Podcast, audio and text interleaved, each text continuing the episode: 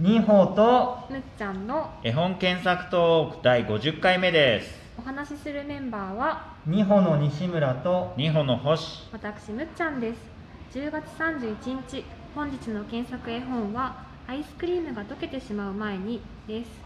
はい今日はハロウィンの日うんあなんですかね配信日はそうですねなとあいこれっうて末日がハロウィンなんでしたっけいやそもそも夏日10月 31? うんがそうなんだそううーんそじゃあまさしく今日ということうでですねもしかしたら今日仮装してる人もいるかもしどれうないなんですかねでこれからする予定のする人もいるかもしれないんですけどで今日紹介するのはそんなハロウィンの、えーテーマにした小沢健二と日米恐怖学会とういんう日米恐怖学会何それ何それですうね、はいんが、えー書いた「アイスクリームが溶けてしまう前に」といううんで括弧あのサブ題として「家族のハロウィーンのための連作」といううん本を紹介したいなと思うんですけど、うんちなみに星さんとむっちゃんは小沢健二についてううんん昔聞いてたとかなんかどう印象あったりしますか思い出とかどうぞうん思い出ないですあ全くのの思いで 何の思い出の思い出なんですね小沢健二は知っているそうあブギーバックであー曲は知っていってるいうとブこギーバックはどこで聞いたの YouTube YouTube いやなんか「M ステ」で M ステであーへーカバーしてたのかな誰かが最近あちょっとまあ、前、結構ブギーバックちってねょっと前ですカバーされてるよねそうそうミリアちゃんとかカバーしてなかったっけあそうかもしれないまあですちょっと忘れちゃった、うんでもカバー曲として聴きました、うんななるるほほど若干世代を感じる、どそうですねえー教えてはい、星さんは思い出とか僕はあれですすよあの佐藤先生と小沢健二さんはもう大の仲良しあーなのでえーあそうなんですかそうだそうだ、手 CM がでカロラスに乗って買い物に出かけたらっていうカローラ2のさもうむっちゃん知ってますいやわかんないけどわかんないあ世代ですねだからもう先生がいつも嬉しそうにもうこの数秒でもう心をつかまれますよねみたいな感じへーのをすごいこのトーンの授業とかでへ教ええてくださったり、はい昔だから広告費用か何かで、うん小沢健二さんと佐藤先生が、うんうんうんあのお二人とも東大出身なんですけど、えーあー東大のなんと赤門の前でなんかはいなんていう写真撮ってそのインなんていう対談みたいな記事とかがあったりとか、へーまあ、要はそういう佐藤先生経由でものすごいなるほど親近親近感というかなんですか、うん親しみを覚えています。おーなるほどな特殊な確かにカローラ2はよく歌ってましたねあ本当そうなんだえ何西村さんが CM 聞い て夢に覚ええーて子供の頃そうなんだあとまあ小沢健さんもそうだけどさ、うんなんていうかフリッパーズギターっていうかさあダーダー前身となるバンドダーなるほどっていう知らななるほいどやばいじゃないですか世代がももうう すハテナマークごハいテナねマークマジででも聞いたことない今のイントロうんあるかもしれないあ本当あのデザイン青やってるうんコーネリアスとはいはいはい小沢健二がバンドやってへーてフリッパーズギタはいー伝説の今聞いてもめちゃめちゃいいのでちょっと知家ら帰ないったらすぐに検索はいしてすくぐだにさすぐに検索しはいますはいというはことでいでは本編に行きましょうかえーじゃあまず画像検索でアイスクリームが溶けてしまう前にうんうん検索画像ですかね出てきましたはいあのオレンジの表紙で、うんなんか背中に羽を生やした眼鏡をかけた少年がへジャック・オー・ランタンですかねこそうれねかぼちゃの持っているえという表へ紙えなんですけどこれは星さん読んだことあるというそうですね出てすぐ読んだおな、あーそうなんだうんちょうどあだれって小酒さんがまあだから多分むっちゃんと私たちにとって小酒さんが絵本を出すというはいはいはい衝撃度が全然違うんだよね、なるでほすどよね話題になったんですねこの本は話題どうだろうね少なくともなったんじゃない私の中では話題にはなったけど、へえ当時これ3年ぐらい前でしたっけ小沢健二が日本であのうん復活したっていうそうニュそうーそスとうそうともにこの本が出たので、おおじゃあ最近なんだわうんね小沢健ファンはうみんんな注目したんじゃなかろうかといそうっかそっかそうですねへえ本当だ2017年う9月10日発行って書いてある、ん割と最近へこれはあのさっきも冒頭で言った通りハロウィンを舞台にしたえうんテーマにした本なんですけど、うんあのー大体あらすじあらすじっていうほどの割とだから短編が集っていうかさ、うんいろんなお話がたくさん入ってる、はてはい面白い、小話みたいな感じで入っててでハロウィンっていうのはこういうふうな、あのり歴史があるんだよっていうことから、うん家族とハロウィンをどう過ごすかっていうはこいはいはいとのエッセイがいろいろ詰まってる、すごい面白いなうん昔さ西村さんになんか小沢健さんの YouTube か何かでさ、はいなんか何かをちょっとなんつうのショートエッセイを朗読してるみたいなものとか教えてもらったりしなかったっかもしれないですね、けへーあれなんだ何の話だっけ、あれはうその星さんが記憶してるのと合ってるかわかんないですけど、うん小沢健二ってずっとニューヨークとかアメリカで生活してて、んはいはで久しぶりに日本に帰ってきた時に、うんそのアメリカ視点での日本を見ると、うん日本って結構独特だよねみたいな、うん日本の習例えば食パンみたいなあーギュッと詰まった穴の開いてないパンってアメリカにはなないから、あなんかドラえもんでいう暗記パンとかっていうのは、うんアメリカの文化からするとちょっうんとなんか独特に見えるねみたいな、うんそういう感じ。えー、ななんなんだろうなパンツがなんとかとかなかったパンツああの、ニューヨークは寒いかうら、んなんかヒートテックみたいな感じで、うんあの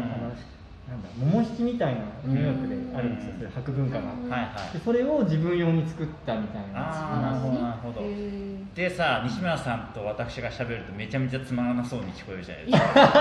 かこれね小沢健さんが喋るとそうそうものすごくいいんですよ面白いでうんそれ多分 YouTube かなんか多分上がってる上がってますんよで、ねでその感じが再現されてるのがこのハロウィンそのハロウィンその小沢健さんの話の面白さはのいハロウィンバージョンがこの絵本だと思っていただければおーそうそうそうそうなるほどねだから正直ねハロ絵本じゃなくてもね小田健さんはだからもうあのトーンを多分どこでも表現できるんだと思うんだよへねーライブの小話でも多分十分面白いんだと思ライブの朗読とかがすごい良くて、うんあれは何なんですかね詩とも違っていて、う聞いていて、またあのなんだろう独特の語り口っていうかうさ、んスタスタンスのなんていうのかなどあの独自さがすごいすごい最高なんですようんねうああんまりこうむっちゃんにはさっきから 全然響いてなくてまずは見ないといけない具体的にはい本当は言いたいんですよ、は記い憶が今曖昧なのであんまりはいはい喋れないんですけど、はい調べますはいということではいちょっとこう違う視点を与えてくれるうんっていう感じなんですかね、うんうんあとこう使う語彙とかが、うんそのすごくこうなんだろうし、うん、あまりポエポポエムに行き過ぎないっていうか、うん日本文学に行き過ぎない、うんだからそういうなんていうかだポップさがあるんだよね。正解な感じですよへね、ー聞きやすいし、すごく気になるなるほどまあ、がハロウィンについて書いているっていう本なんですけど、うんでそもそもハロウィンって日本ってあんまり、うんまあ、あることありますけどそんなメジャーじゃないなって気がするんですけど、うんややってましたハロウィンってでも近年ものすごくメジャーになって近年る、すごいですあねーこの五六年ぐらいと、ね確かに自分たちもハロウィンのイベントをやったりしまあしそうなんだた、へ確かにう自分がでも子供の頃はなんかやった記憶があんまりなくてーそうだね最近ですよねでむっちゃんって6 5歳6歳までアメリカあそうにでいすたと思うんですけどうんうんどうでしたやってまビしッたグイベントですビッグん、イベビンットグイベントなんだよそうなんだビッグイベントでしたねここに来てぐっとむっちゃんの生い立ちとクロスしてきたね気になるっていういやーなんかね、もう家みんなそれぞれに飾り付けしてますし今年の衣装は何しようってこう、へあーーそれは街にみんな繰り出すんですよ街もそうだしうんあと学校でその練り歩く行事みたいなのああがあるんだあって、へうん学校と街とどっちでも着れへるーあと友達のパーティーとかえあ来ましたね懐かしいもはやでもアメコミの者たちってさほとんどハロウィンにすごくあー相性良さそうですそうねだよねそういう文化も背負ってたりするのかもしれなないるねほーちなみにむっちゃんは何に仮装した記ど憶がああダルメシアンあのダルメシアン101匹ワンちゃんのあー犬はいあとバーバービー人形のお姫様ああーと最後ネイティブアメリカンインディアンみたいなインディアンあ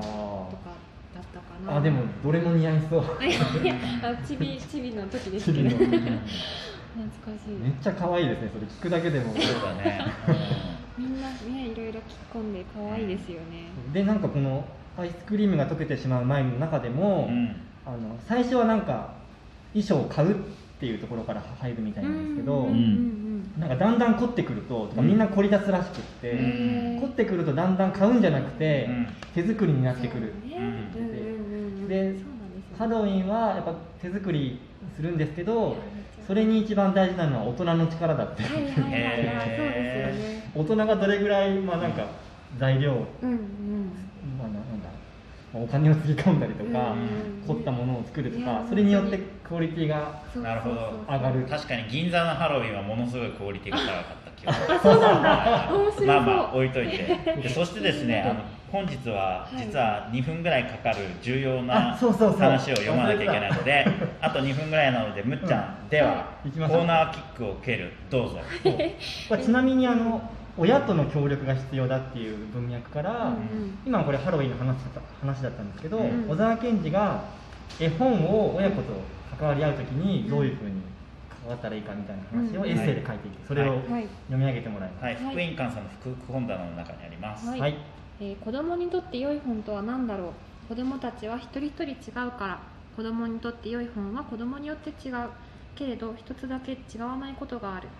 そう子供向けの本のそばには必ず誰か大人がいるのだうん文字という鍵がかかっている本を子供のためにパカッと開けてあげる大人がうんアイスクリームが溶けてしまう前にのゴールは大それたことにそして古風に子供にとって良い本であることでも作者である僕らはそのゴールを直接狙ってはいないうんサッカーで言えばコーナーキックのようなものでゴールのそばつまり子どものそばにいる大人をめがけて球を蹴っているうんもし読者である大人のあなたがアイスクリームを読んでよしこの子と楽しいハロウィンの夜を過ごすぞと思い立ってくれたらその時アイスクリームは子どもにとって良い本になれる